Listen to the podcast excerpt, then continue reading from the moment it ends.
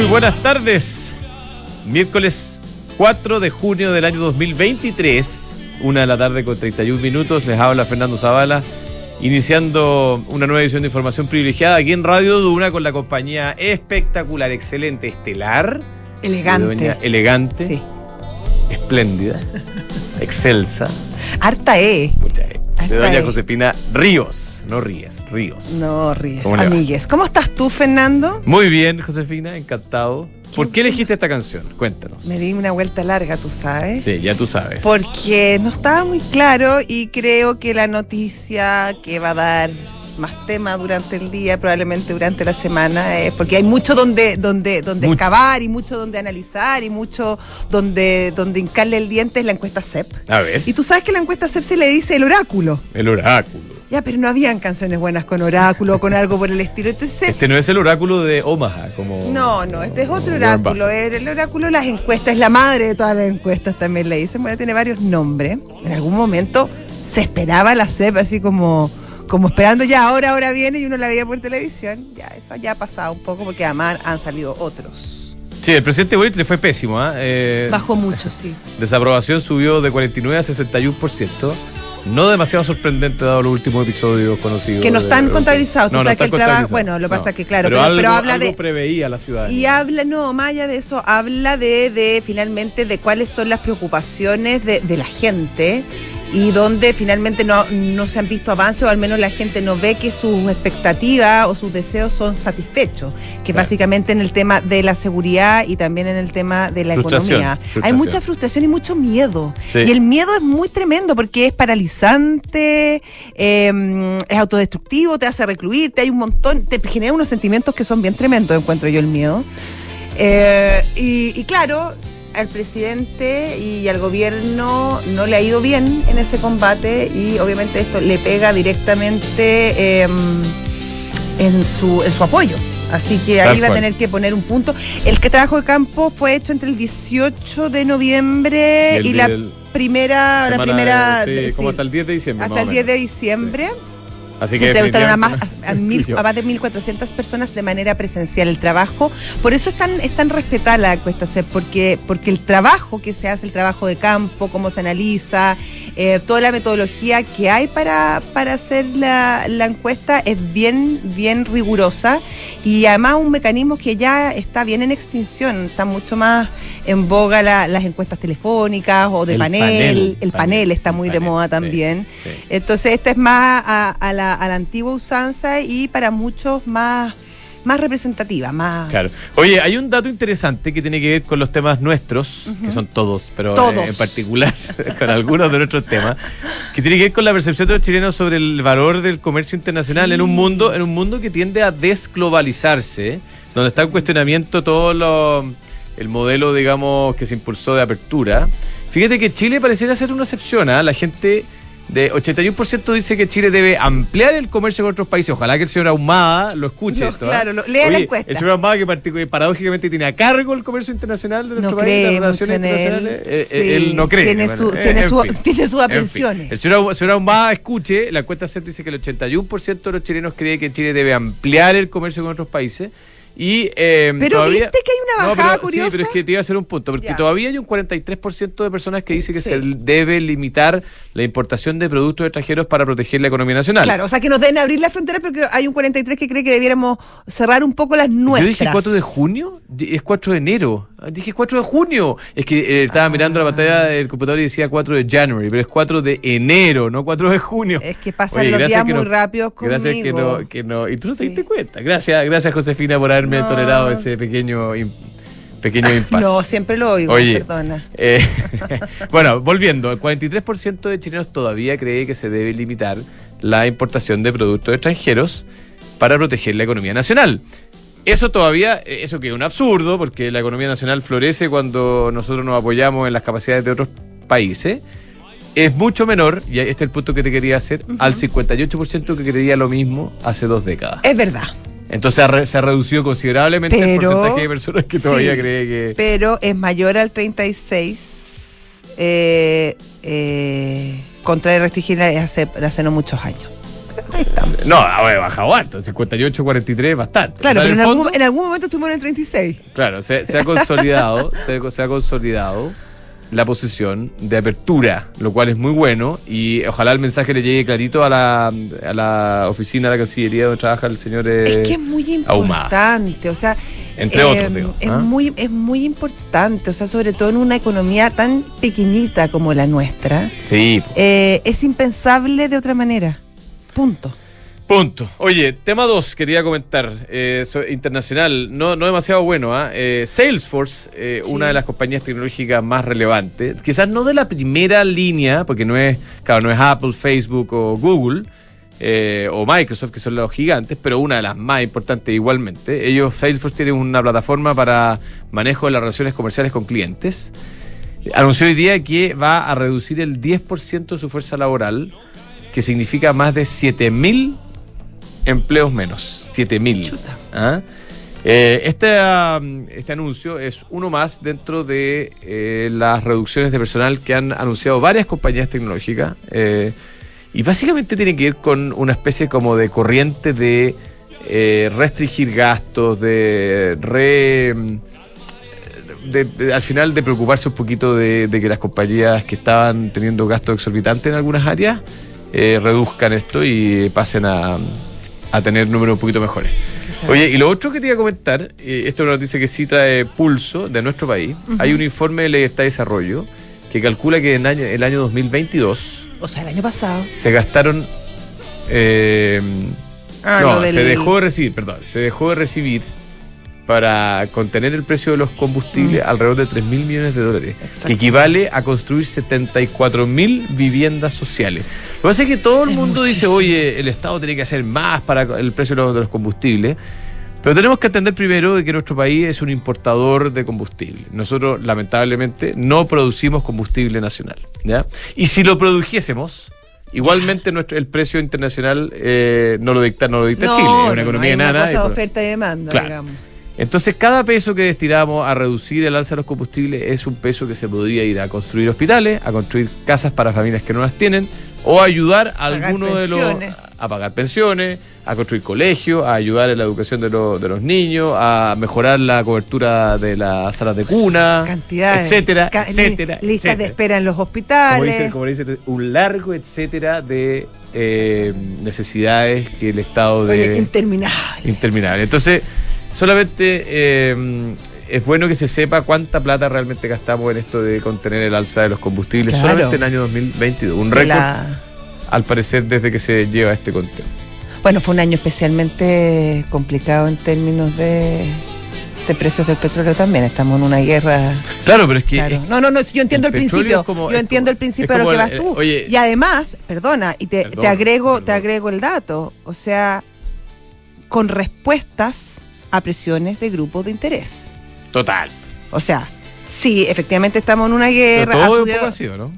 sí, pero a este nivel. La gratuidad de educación que lo Está que bien, sí, también, está bien, no, no digo que no, pero, pero tú te sentaste a negociar dos veces con los camioneros este año.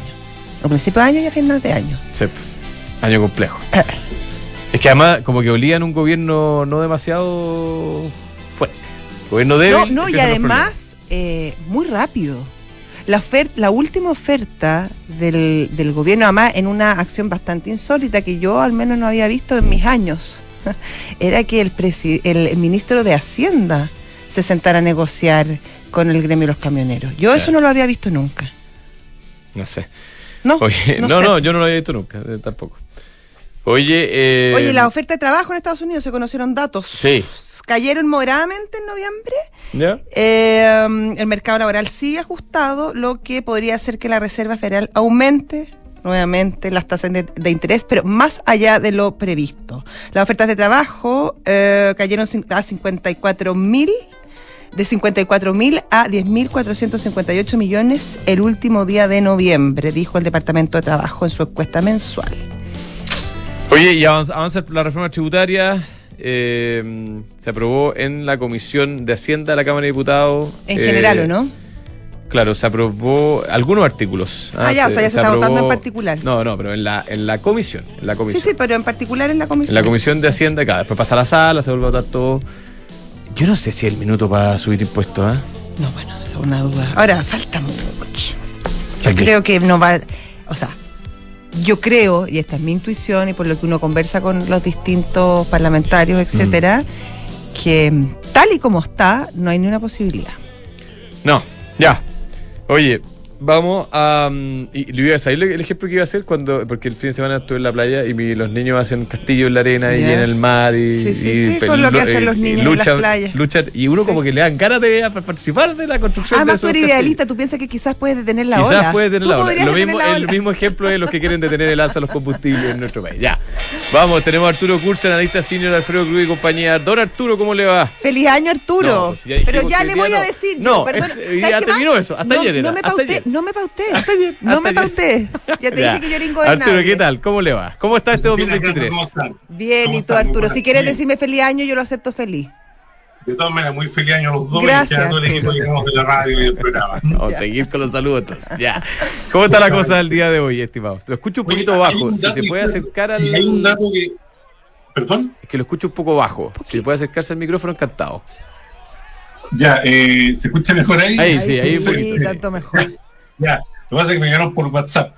Oye, hay un dato que comentó Josefina con respecto a la, a la, a la encuesta de ofertas de empleo. Efectivamente, fueron 10.458.000. Cayó con respecto al mes pasado, pero la encuesta esperaba 10 millones de empleos. Por lo tanto, en, en- en el Delta Claro. seguimos viendo un mercado laboral muy, muy fortalecido. Y por eso entonces que es muy importante la publicación de las minutas. Las minutas que día, claro. a las 4 y, y que, que hay dos cosas muy importantes en las minutas. Uno, la expectativa inflacionaria, pero también el, el- el- el- mercado laboral, donde se esperaba una cierta destrucción, cosa que no ha pasado. Y probablemente entonces entre las minutas del FED y, y el dato de desempleo que tenemos el viernes, creo que vamos a tener un escenario mucho más claro respecto a lo que decía Josefina, ver si que efectivamente eh, el FED va a llegar a las interés por encima del 5%, que es, la, que es la gran apuesta que tiene Wall Street, ¿de acuerdo? Bueno, en ese escenario, estamos viendo un IPSA que está cayendo. Ahí, ahí se me cayó un poco la proyección del sistema. Yo pensé que podía llegar a 5.600 puntos y la verdad es que no, no, no pasó eso. Está operando en 5.000 puntos. En general, estamos viendo una, una caída generalizada de todas las acciones del IPSA. Eh, eventualmente, producto cierto de un escenario de valorización hace fin de año para mejorar un poco el, el, el, el nivel de, del mercado, pero hoy día ya con el flujo, digamos, de vuelta, estamos viendo una corrección eh, los mercados en Estados Unidos, los de renta variable están subiendo, el Nasdaq sube en torno a un 0.80 puntos y el S&P 500 está subiendo en torno, que está subiendo por encima del 1%, ¿de acuerdo? Eh, y, el, y ahí hay, obviamente que también hay un escenario bastante incertidumbre con respecto hacia adelante, eh, dado que es muy dependiente al dato de a, a, lo que a lo que haga el FED, ¿de acuerdo? Finalmente el tipo de cambio está operando en torno a 855 pesos, sigue operando en un rango que va entre 860, 845, está ahí lateral. Hoy día no tengo la certeza si es que el piso de la corrección esté 850 o vamos a buscarlo en 830 pesos. Creo que eso depende mucho, insisto, del acta y del dato de desempleo, ¿de acuerdo? Pero, pero igual se ve el tipo de cambio muy sobrevendido. El Banco Central sigue con su programa forward, eso creo que está limitando un poco el alza, pero también hay que decirlo, el mercado del TTT, el mercado del, del dólar ha bajado mucho su volumen transado, por lo tanto, eh, esa volatilidad, esa volatilidad producto del bajo volumen transado, creo que está afectando la cotización, ¿de acuerdo? Excelente, eh, don Arturo, como siempre, muy completo su análisis. Un abrazo grande. Gracias, Arturo. Claro, que esté muy bien. Chao. Chao. Arturo Curso, analista senior de Alfredo Cruz y compañía. Si usted quiere arrancarse un fin de semana y lleva mucho equipaje, no se preocupe porque llegó la nueva versión de Peugeot Landtrek Diesel 4x4, que además tiene caja automática y un motor de 180 HP. Una camioneta que te lleva a todos lados y además está hecha bajo la norma Euro 6. Peugeot Landtrek Diesel 4x4 es atracción en todos tus terrenos. eBook es un software integral de gestión de personas que te permite llevar la felicidad de tus colaboradores al siguiente nivel, automatizando todos los procesos administrativos en una misma plataforma. Súmate a la experiencia Book y crea un lugar de trabajo más feliz. Visita bookbelargauk.cl. Mercado G es un broker que tiene más de 10 años, eh, oficina a pasos del metro Manquehue y mm, bueno, usted para operar tiene que tomar su teléfono, mirar el gráfico, ¿ah? pueden hacer operaciones durante el día. Yo he visto al doctor Camo, ¿ah? el ¿En doctor Camo en, en- incluso en vivo y en directo, tradeando dólar peso. Ah, mira. Está toda la información en mercadosg.com. Los pueden atender, resolver todas sus dudas sin problemas. Oye, bienvenido de vuelta a casa. Sí, ¿eh? un amigo, acá, va, acá, vuelve, pero no, ahí, ahí, ahí, ahí está, siempre Claro, vuelve. va, ¿ah? viene, pero aquí está. Ahí aquí está, Mercado ahí está. G. Muy bien.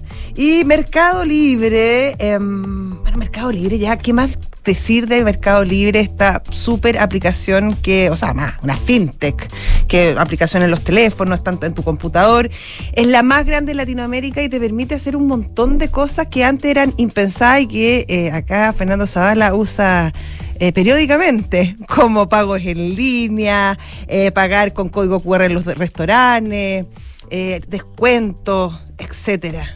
Fantástico Mercado Pago. Extraordinario. Oye, eh, la Ducati tiene su modelo Scrambler, ¿ah? que desde hace unos años ha sido sensación, el modelo 813C, con todo el look cool, vintage y tecnología moderna, hondera y juvenil.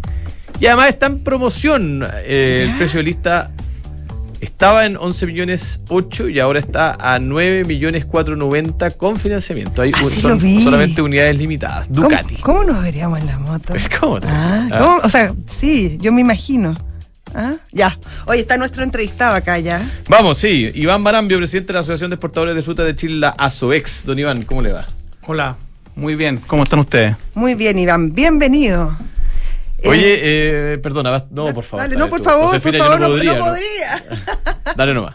Eh, no, primero que nada, yo quería preguntarle a Iván, que ya, bueno, ya lleva unos meses en la Asociación eh, de Exportadores de Fruta, pero que, claro, que viene a reemplazar a un histórico que lo estuvimos viendo, no sé, yo creo que desde que existe la, la ASOEX, que era Ronald Baum. ¿Cómo ha sido eh, entrar en este nuevo rol? ¿Cuáles son tus tu, tu objetivos? ¿Cómo, ¿Cómo te has insertado en este mundo? De un, claro, que, que, que por tantos años eh, vinculamos a, a un rostro específico.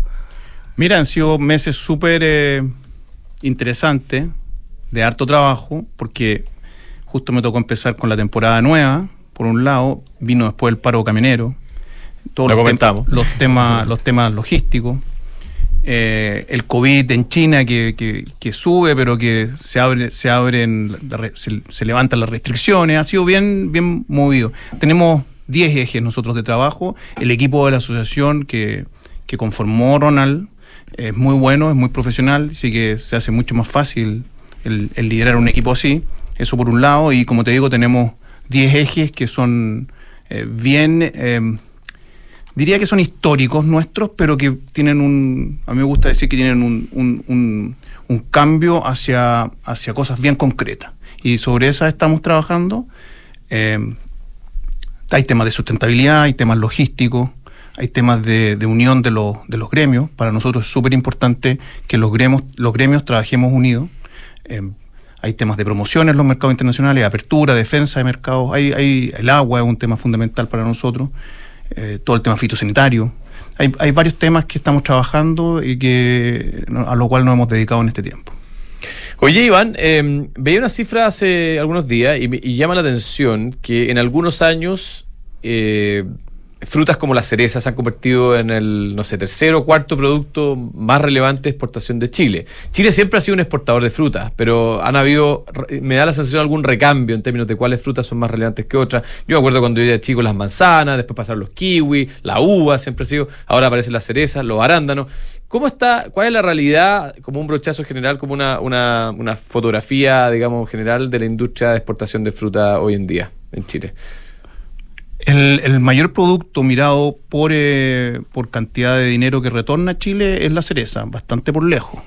Eh, como, y como tú dices, los arándanos, la cereza y principalmente las cerezas son, son productos no, tra- no tradicionales. Claro, son innovaciones. Son, y son un, eh, es un negocio que partió en los 2000 y que ha tenido un, un, repun- un, un- una alza extraordinaria porque se, se, se mezcla esto de, de un producto muy bueno, de una calidad excepcional, que se produce muy poco en el mundo y sobre todo muy poco en el hemisferio sur y que tiene esta ventaja que nos da el llegar en un momento especial para el pueblo chino. Eh, eso es eso es el asunto. Entonces, y el empresario eh, agrícola chileno ha sido muy hábil en poder traspasar los temas logísticos para llegar con este producto que ha sido extraordinario a un mercado tan lejano como el chino, donde la fruta, eh, en definitiva, se va a vender 30 días después de que se cosechó. Y eso es un, es un valor agregado que nosotros le damos a nuestra fruta, que no sucede solamente con la cereza. Ah, Nos encanta decir que no se trata de commodity, las frutas no son commodity, tienen un montón de valor agregado. Eh, y la cereza eh, es un ejemplo de cómo tú puedes hacer perdurar su vigencia, su sabor, su firmeza, hasta después de 30, 40, 50 días de, de cosechada. Eso es puro valor agregado y es lo que Chile sabe hacer. Y que se presenta en la mayoría de las frutas, también en los arándanos, también en las uvas principalmente. Oye, en algún momento la palta también fue bien emblemática en las exportaciones chilenas. Después hubo un periodo como de bien mala prensa para, para, el- para la palta chilena, sobre todo eh, en el extranjero. Eh, ¿Cómo están viendo esa situación? ¿Se ha normalizado el envío? ¿Está, está en un buen momento? ¿O, o- o ya dejó de ser ese mm, la, gallina de los huevos de oro que hablaban mucho en algún momento? El oro verde. como Claro, el oro verde le decía. La palta es un producto también extraordinario. Tiene una diferencia eh, bien grande con los otros productos que hemos mencionado y es que el chileno es muy bueno para, Para palta. para la palta.